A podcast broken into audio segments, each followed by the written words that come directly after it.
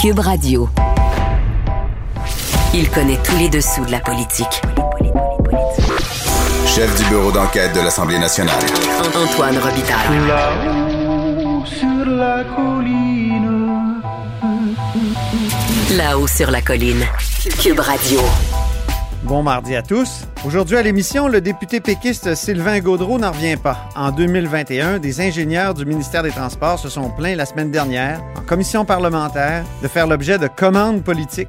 Comment est-ce possible après la commission Charbonneau, se demande-t-il, lui-même un ancien ministre des Transports? Mais de quel type de pression l'on parle exactement? Et le gouvernement Kakis est-il vraiment en cause ici? Mais d'abord, mais d'abord, c'est mardi, alors on parle d'actualité de l'histoire. Antoine Robitaille. Il décortique les grands discours pour nous faire comprendre les politiques. Là-haut sur la colline. On a appris ces derniers jours que le superbe presbytère de Saint-Michel de Bellechasse, un édifice construit en 1739, était menacé. On en discute avec Dave Noël, historien et journaliste au devoir. Bonjour Dave. Bonjour Antoine. Donc, de quoi parle-t-on exactement? De, de, quel type d'édifice c'est? Puis euh, pourquoi il est, il est digne de, de, de protection? Oui, ben d'abord, euh, précisons que Saint-Michel de Bellechasse, c'est à 25 km à l'est de Québec. Oui. Euh, c'est un des, des, plus beaux villages du Québec euh, sur le bord du fleuve, euh, dans ce qu'on appelait anciennement la côte du Sud.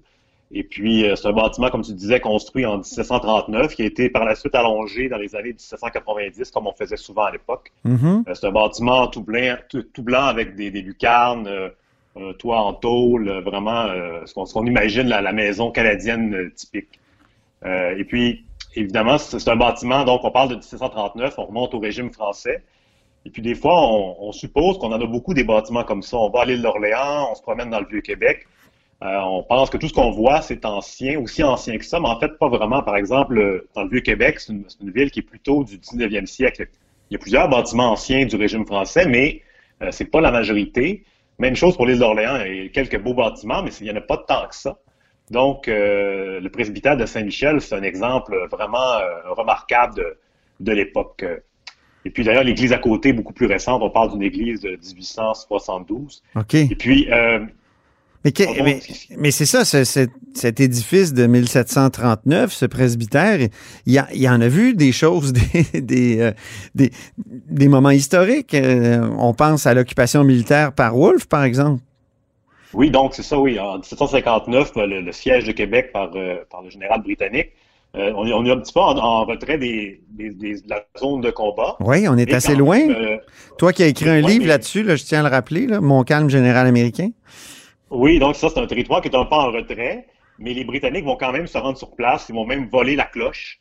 Euh, ce qui avait une certaine valeur. Ah oui. Puis, euh, à, au début de, de, septembre, ils vont envoyer aussi des troupes euh, dans, dans la, sur la rive sud de Québec de Kamouraska jusqu'à Montmagny pour incendier tout ce qui, a, qui existait, à, à l'exception des églises, parce qu'évidemment, euh, les Britanniques ne voulaient pas alimenter une querelle, une querelle, religieuse qui aurait pu galvaniser les habitants. Donc, ils se concentraient sur les, les fermes pour détruire tout ce qu'il y avait à portée de main pour affamer les gens pour l'hiver suivant. Euh, par contre, Saint-Michel n'a pas été détruit parce qu'au moment où ils étaient sur le point d'arriver, euh, ils ont appris la, victoire des plaines d'Abraham du côté britannique, donc ils ont rapatrié les troupes qui étaient occupées à, tout, à tout, détruire. Donc c'est un peu ce qui a sauvé euh, Saint-Michel, mais on peut quand même présumer que le presbytère n'aurait pas été brûlé comme avec l'Église. Et puis sinon, c'est aussi un endroit qui a été qui est très important en fait pour ce qui est de l'invasion américaine de 1775. Ah oui. Euh, on, on parle même pas des États-Unis. On est un an avant la déclaration d'indépendance. Oui. Euh, les Américains décident d'envahir euh, ce qu'on appelait déjà à l'époque la, la, province de Québec depuis la conquête. Mm -hmm. Et puis on a une, une, armée qui prend Montréal, qui se dirige vers Québec, et une autre armée qui passe par le Maine, la Beauce et qui arrive à Québec. Donc ils vont assiéger la ville. Et pendant que la ville est, en situation de blocus, il y a les, habitants des, environs qui, il y en a plusieurs en fait qui vont aider les Américains en leur fournissant du bois de chauffage, des vivres, et même certains d'entre eux vont prendre les armes, dont une partie des habitants de Saint-Michel qui vont faire des rondes euh, et qui vont même se battre dans un village voisin, une bataille printemps 1776. Ça, c'est la, la fameuse expédition de Bénédicte Arnon là, qui avait suivi la rivière Kennebec puis qui devient la Chaudière, dans le fond. Euh, ben, qui, en fait, c'est il y a un portage au lac Mégantic et ensuite il a descendu la Chaudière jusqu'à Québec. Les Beaucerons, d'ailleurs, en, on parle souvent de, de ce- cette descente-là. Mhm. Et sans doute que, que Bénédicte Arnold ne reconnaîtrait pas les lieux vu qu'il y a eu beaucoup de, de démolitions le long de la chaudière en raison du décret euh, sur les inondations qui a eu lieu récemment. Ah, c'est terrible. Euh, Ah oui, Sainte-Marie est complètement euh, dévastée. C'est quoi? C'est 400 démolitions. C'est épouvantable. J'en discutais récemment avec le député de là, euh, qui est pas, c'est pas vraiment dans son comté, Sainte-Marie, mais ça fait rien. Samuel Poulain qui, qui trouvait aussi que c'était, c'était bien triste. Mais en même temps, le gouvernement de la CAQ, le patrimoine, ça n'a pas l'air à être son principal souci. Alors revenons, oui, pardon, j'ai juste fait une petite dig- digression pour euh, te montrer à quel point je suis euh, touché par euh, ces problèmes patrimoniaux. Oui, donc c'est ça, si on revient à 1775, donc il y a eu, Ouais. euh, à, à la suite de, de- de l'invasion américaine, donc les Américains sont battus, ils, retournent euh, du côté sud de la frontière. Il y a eu une commission d'enquête dirigée par euh, trois juges, dont le juge Babi, Tachereau et William, qui ont, ont fait le tour de toutes les paroisses de la- du gouvernement de Québec, donc, et ils se sont arrêtés à Saint-Michel, ils ont euh, euh, renvoyé le capitaine de milice, et euh, donc il y a eu des conséquences assez lourdes pour les gens qui avaient collaboré, entre guillemets, avec les Américains. Ah oui, Il a OK. même, oui, oui, parce qu'en fait, les, le curé de, de, de l'endroit, lui, évidemment, comme les- la plupart des membres du clergé, appuyait le gouvernement, disait qu'il faut rester loyal aux autorités. Euh, mais donc, leur, leur discours n'a pas été entendu euh, comme ils auraient souhaité. Et, euh, mais les gens, après, évidemment, la- après la Révolution américaine, se- se- euh, sont rentrés dans le rang, à l'exception d'un groupe d'habitants de, de- de- du quatrième rang de Saint-Michel-de-Bellechasse, y a certains qui vont refuser d'être inhumés euh, dans le, le- le cimetière paroissial, donc ils vont être inhumés sur un terrain privé. Et c'est beaucoup plus tard, en 1880, qu'on va déplacer les dépouilles dans, dans le, le- cimetière en tant que tel, dans le secteur des enfants non baptisés, au sud-est de l'église. Et ça, il y, a un, il y a un historien, Gaston Cadrin, qui a écrit un livre là-dessus, les, les excommuniés de Saint-Michel de Bellechasse. Oui. Donc, euh, ils ne sont pas en tant que tels excommuniés parce qu'on n'a pas trouvé de, de documents le, le prouvant, mais ils vont décider de ne pas être inhumés dans le cimetière euh, de, de- de la paroisse. Donc, c'est des vrais Euh, rebelles, là. C'est des, c'est des gens qui...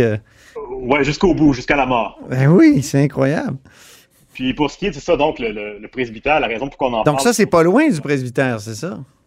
Euh, c'est pas très loin. On parle bah, du quatrième rang, c'est quand même, euh, en Mhm. périphérie, mais c'est dans l'air de, de- de- de la paroisse. C'est ça. Et puis la raison pour laquelle on parle évidemment de ça, donc Oui, oui, oui. Le presbytère de Saint-Michel est historique après, après tout ça. Donc, euh, le, la- le presbytère appartient à la municipalité depuis 2017. Il y a eu une demande de classement du groupe d'initiative et de recherche appliqué en- au milieu, donc le GIRAM, qui est en cours. D'ailleurs, la ministre hier, Nathalie Roy, a, a rappelé que l'étude était, la- les experts étaient, se penchaient sur le dossier pour évaluer si le, le presbytère de 1739 était euh, patrimonial. Ah bon? Euh, Il en doutait encore? Comme si on avait beaucoup de, de constructions de 1739, mettons. Si. Oui, la, la, ben, la demande a été euh, déposée en novembre dernier, donc là on est euh, mi-février.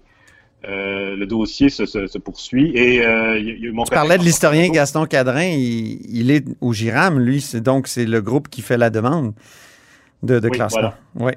Puis mon, mon collègue Jean-François Nadeau a, a interviewé Éric Tessier, qui est le, le maire de la municipalité de Saint-Michel. Et euh, donc c'est ça, lui, il- il- en fait, il, refusait de se prononcer. Il disait que tout était sur la table, euh, rénovation, démolition, vente. Euh, donc il ne pas de, il, il s'est pas euh, prononcé en tant que tel. Par contre, euh, comme le, le soulignait Jean-François Nadeau, il n'y a, pas d'entretien qui est fait sur le bâtiment depuis son acquisition. Il y a un dépôt de neige usée qui a été euh, qui, qui- qui se trouve juste à côté, donc euh, qui dit neige usée dit Contamination. éventuel, ouais, des, des, des structures et aussi des, des arbres centenaires situés aux alentours. Et puis, dans une autre entrevue que le maire a donnée à La Voix du Sud, donc qui est un hebdo, il disait carrément que ah, c'est tendance de parler de patrimoine, mais dans 20 ans, on ne se posera plus la question parce que les tenants de ce discours ne seront plus là ou auront perdu la mémoire. Ben voyons ça, donc. fait, ça fait beaucoup Quel imbécile, excuse-moi, là, mais moi, j'ai le droit d'éditorialiser, mais c'est- effrayant. C'est vraiment stupide. le maire évoquait donc des, des- des- des besoins de, de futurs financiers. Par exemple, il, il évoquait le fait qu'ils n'ont ils n'ont pas de garage municipal. Puis il disait dans l'entrevue à la Voix du Sud, euh, on veut acheter une pépine, mais on ne sait pas où l'entreposer. Donc, euh, il, est- il est- il est dans ce, ce- ce genre de- Donc, il faut démolir le, le presbytère qui date de 1739. C'est brillant, ça. Évidemment, on n'en est pas là. Donc, aïe, aïe. comme, comme je disais, ben, le dossier est en analyse au, au ministère de la Culture, mais donc ça, euh, que ça, ça, ça, ça rappelle un peu, euh, ça fait penser à des, des cas récents de, par exemple, le manoir Tachereau qui, qui a été incendié euh, récemment en Beauce. Donc, Oui. un bâtiment qui était un peu laissé euh, à l'abandon en attente de quelque chose. Et puis, c'est souvent ce genre de choses-là se, produit. Mhm. Ah non, c'est tragique parce que comment on peut garder des, bâtiments anciens avec, euh, avec une telle logique, la logique du maire, c'est épouvantable. Et j'imagine qu'il y a des gens dans Saint-Michel-de-Bellechasse qui, qui se révoltent contre ça, qui, qui sont un peu, euh, qui voudraient protéger l'édifice.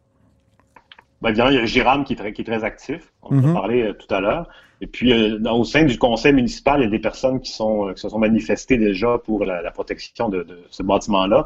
Et c'est vraiment un village qui vaut la peine d'être visité. Là. Ah oui, c'est magnifique. Ben, Je pense que tu y vas souvent l'été en vélo, en tout cas en Oui, promenant dans ces, tes grandes euh, tournées. oui. Euh, mais c'est un village qui est vraiment particulier parce qu'il y a une densité que les autres villages québécois n'ont pas toujours. Souvent, les villages ici, on c'est une longue rue. C'est vraiment ça. Et puis, on, ça se visite assez mal parce qu'on passe, ah, on se stationne à l'église. Ensuite, on, a- on faut marcher en revenant sur nos pommes. Tandis qu'à Saint-Michel, il y a une densité qu'il n'y a pas ailleurs. Il y a plusieurs rues de profondeur. Puis, c'est un village avec les maisons qui sont peintes en blanc euh, pour la plupart. Donc, c'est vraiment un endroit particulier qui vaut la peine d'être visité. euh, Il y a l'importance de, de bien garer sa pépine, mais il y a l'importance aussi de d'attirer les, les gens qui veulent visiter notre village. Ça s'appelle le tourisme culturel. En tout cas, je, pense toujours à la déclaration que, tu viens de me citer là, du, du maire, puis euh, j'en reviens pas. Donc, c'est un dossier à suivre, hein, euh, Dave? Oui, donc on va, on va surveiller le- l'analyse euh, du ministère de la Culture sur, euh, sur la valeur du bâtiment, j'imagine, dans les prochaines semaines. Formidable. Ben, merci beaucoup, Dave Noël. Merci Antoine. qui est historien, journaliste au devoir et auteur de Mon calme général américain au Boréal. Et vous êtes à l'écoute de là-haut sur la colline.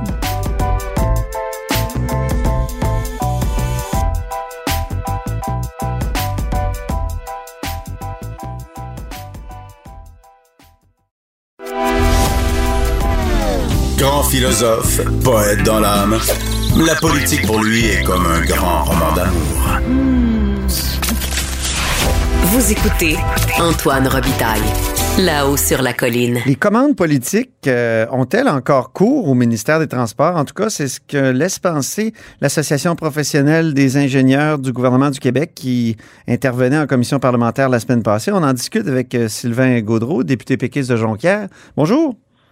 Oui, bonjour Antoine. Et ancien ministre des Transports. Donc, euh, vous, vous en faisiez des, des commandes politiques dans le temps? Ben non, moi justement, je voulais mettre fin à cette euh, pratique. Une des choses, moi, qui m'avait le plus euh, marqué comme ministre des Transports, à un moment donné, je reçois un briefing par des, euh, sous-ministres et des directeurs. Là, ils me présentent euh, des tableaux avec les projets routiers qui étaient priorisés, le coût, bon, les, les- ce que ça demande comme travaux, etc. La dernière colonne du tableau, c'était les circonscriptions électorales. Ah oui? Alors, ouais, ben là, j'ai dit, ouais, mais c'est qu'est-ce que ça fait là? Moi, j'ai pas besoin de savoir ça. Euh, je veux dire, c'est pas une. Jamais on prend une décision en fonction de ça. C'est rare qu'on voit ça. Là, je veux dire, j'ai dit non, vous allez m'enlever cette colonne-là. Là. Alors, c'est. Puis je veux pas dire que euh, c'était euh, une commande des sous-ministres, mais ce que je veux dire, c'est que ça amène un, biais, c'est sûr, là, dans l'analyse. Pour moi, c'est une anecdote qui démontre ça. OK. Mais là, croyez-vous vraiment que sous le gouvernement de la CAQ, ça se fait, ça, euh, des commandes politiques? Ben, selon ce qu'on en comprend, des, par exemple, dans les témoignages, moi, hier, j'ai été renversé. J'ai été une première fois renversé jeudi après-midi dernier, Mhm. quand on a eu les auditions sur le projet de loi 60 qui vise à réformer euh, l'embauche puis le processus de- d'embauche dans la fonction publique. On a eu un témoignage à toute fin là, de l'Association des ingénieurs du gouvernement. Puis là, dire, c'était bing bang, là. euh, on- ils ont parlé de pression politique. Mais là, hier, deuxième fois que je suis renversé, il y a eu aussi, euh, il y a eu des ajouts là, et, des gens qui disent, écoutez, moi je vous parle, mais je veux euh, rester anonyme, j'ai peur de représailles. Ce sont des ingénieurs du gouvernement et qui en ajoutent et qui donnent des exemples. Qui donnent des exemples, c'est ça l'affaire, hein? C'est dans, les ah papiers de Patrice Bergeron, oui. Oui, oui, c'est un, on dirait que c'est un retour dans, le temps de Duplessis, là. Tu sais, euh, un ponceau dans le bois, un chemin forestier, en tout cas un ponceau, un petit pont payé par le MTQ. Puis le seul utilisateur de ce chemin, c'est un riche homme d'affaires, entre guillemets, c'est ce qu'on c'est ce qu'on apprend, qui a une pourvoirie. À quel endroit ça? Ben c'est ça, on le sait pas. Euh, c'est un cas qui a été nommé dans, dans l'article, mais euh, évidemment la personne ne veut pas, a pas nommé l'endroit précis. Autre affaire, euh, un pont qui, qui était désuet et euh, qu'ils l'ont fermé pour des raisons de sécurité. Et euh, il y a un autre pont pas loin qui fait la job, semble-t-il, mais un élu, on ne sait pas qui, est-ce que c'est un élu municipal ou un député, aurait fait des, euh, pressions pour réparer l'ancien pont, même si l'autre pont pas loin fait le travail. Donc là, le MTQ a, a, préparé, a réparé le, vieux pont, mhm. l'entretien, etc. Donc c'est justement le genre de choses. On est dans le flou pas mal quand même là on ne sait pas si c'est les gens de la coalition Avenir Québec ou ça remonte à plusieurs années. Exact, on ne le sait pas. Mais, mais une chose qu'on sait, c'est que ça fait euh, deux ans, ça, fait deux ans que ce gouvernement est au euh, est aux commandes et euh, il n'y a pas eu de changement en profondeur au MTQ. Mm-hmm. et les, les ingénieurs de l'association des ingénieurs du gouvernement ont dit que ça se faisait encore de la pression. Euh, encore, oui, c'est ça. Sauf que là, depuis qu'ils ont dit ça jeudi dernier, on dirait qu'ils essaient de nuancer leurs propos. Ils ont affirmé, par exemple, que Sonia Lebel et François Bonnardel, donc le ministre des Transports et la présidente du Conseil du Trésor, sont les bonnes personnes aux bons endroits. Ça, est-ce que ça vous ben, rassure? Ça paraît pas.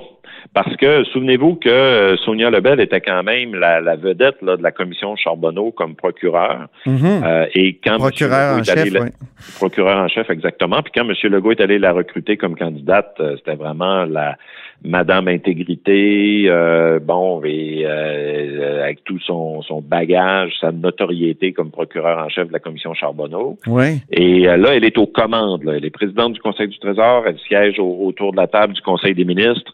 Alors que, avec ces témoignages que nous avons, sous le sceau de la confidentialité, pour parce que les, ingénieurs auraient peur de représailles, déjà là, il y, a, un problème. Ben, on apprend que finalement, il n'y a rien de changé depuis la commission Charbonneau. Moi, si j'étais il y a rien Ah oui, ça, vous l'affirmez, il n'y a rien de changé depuis la commission Charbonneau? Ben, s'il y a des pressions politiques aussi fortes, selon ce que nous, nous disent les ingénieurs qui parlent sous le couvert de l'anonymat, euh, comment je pourrais dire, peut-être qu'il y a un certain nombre de choses qui ont changé, mais euh, ça demeure quand même un gros problème. Là, ça a peut-être pris des, tournures un peu plus subtiles sur les pressions politiques. Alors évidemment, euh, pour moi, ça m'apparaît inacceptable. Vous qui avez été dans ce fauteuil-là du ministre, comment ça peut se faire des, des pressions politiques?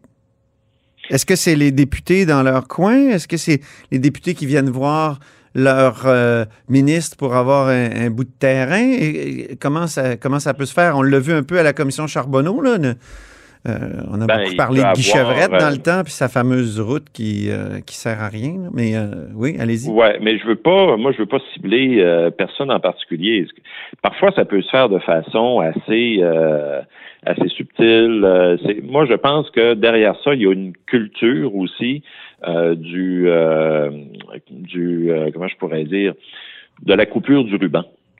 Ah pour dire bon ben si on inaugure une nouvelle route, euh, c'est bon pour une région, c'est bon dans l'opinion publique. Euh, euh, tout ça relève de, de cette société de l'automobile là où on veut avoir des, euh, des routes, couper des rubans, donc on a de la pression pour dire ben là moi dans ça dans mon comté ou dans ma ville ça serait populaire, ça serait important, alors que les décisions qu'on doit prendre comme gouvernement, comme État moderne, qui veut bien gérer les finances publiques, mais qui veut aussi avoir des infrastructures de qualité, c'est d'y aller selon les, euh, les, les, priorités. Par exemple, euh, la, fluidité du transport, euh, la sécurité, euh, les, euh, les, les zones euh, désenclavées, par exemple, des zones qui peuvent être euh, isolées, euh, etc.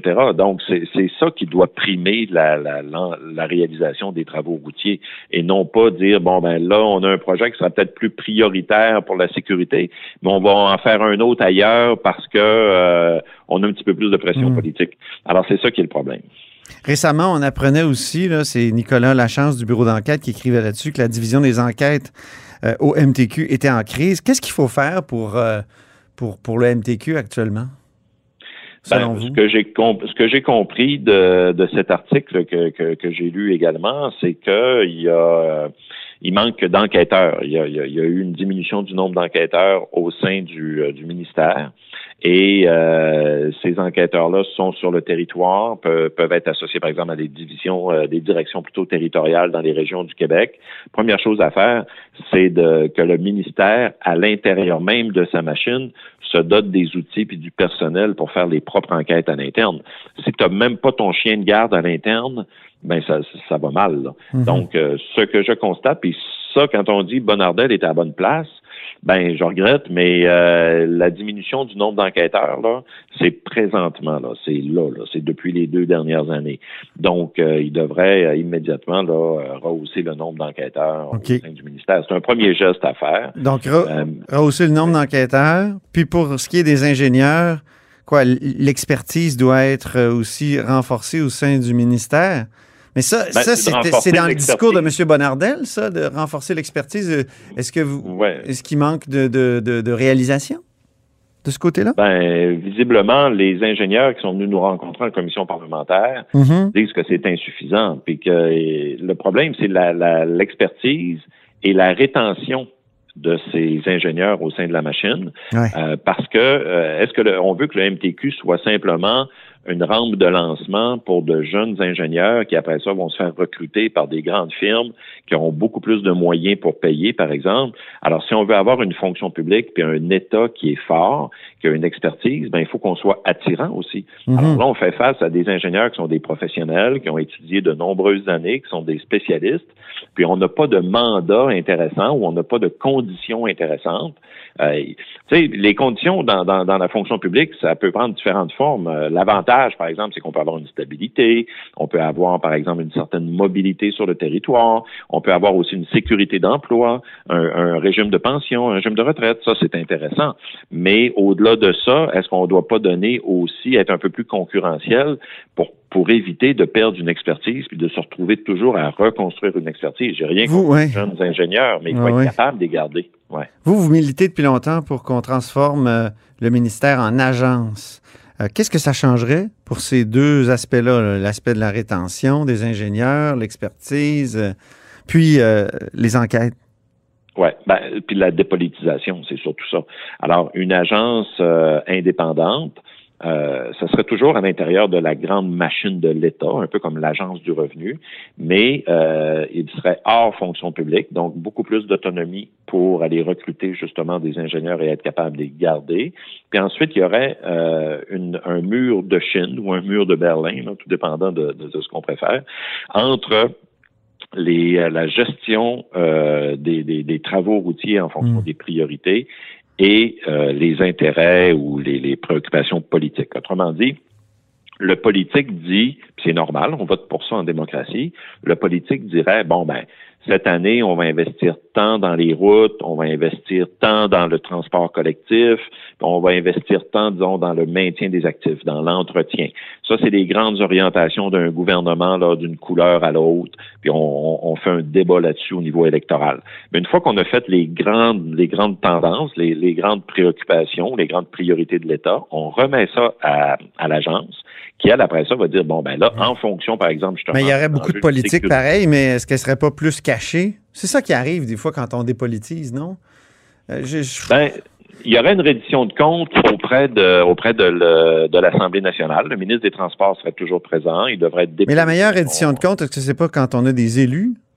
Tu sais, je pense au, au DPCP récemment, on, on parlait de ça, on a dépolitisé cette, euh, cette fonction là, de poursuivre.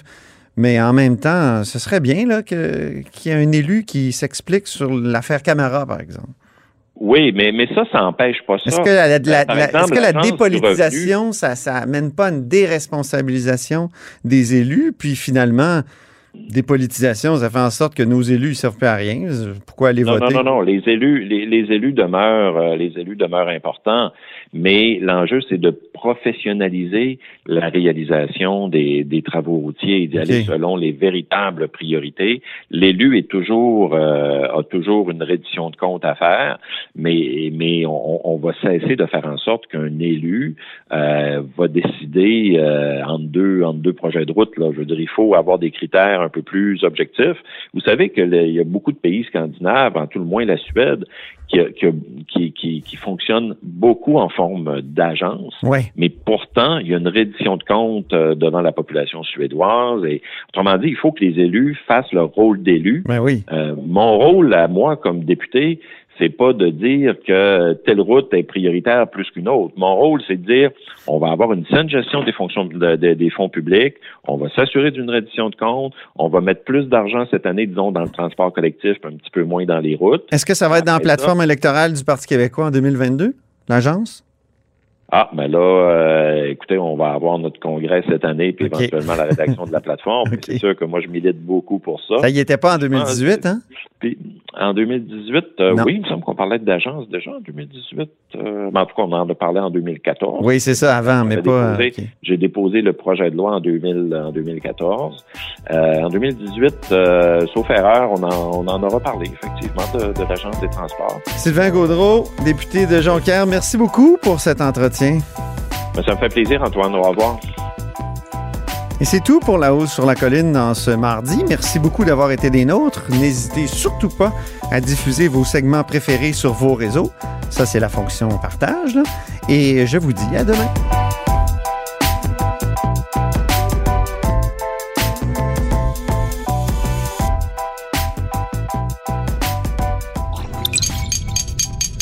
Cube Radio.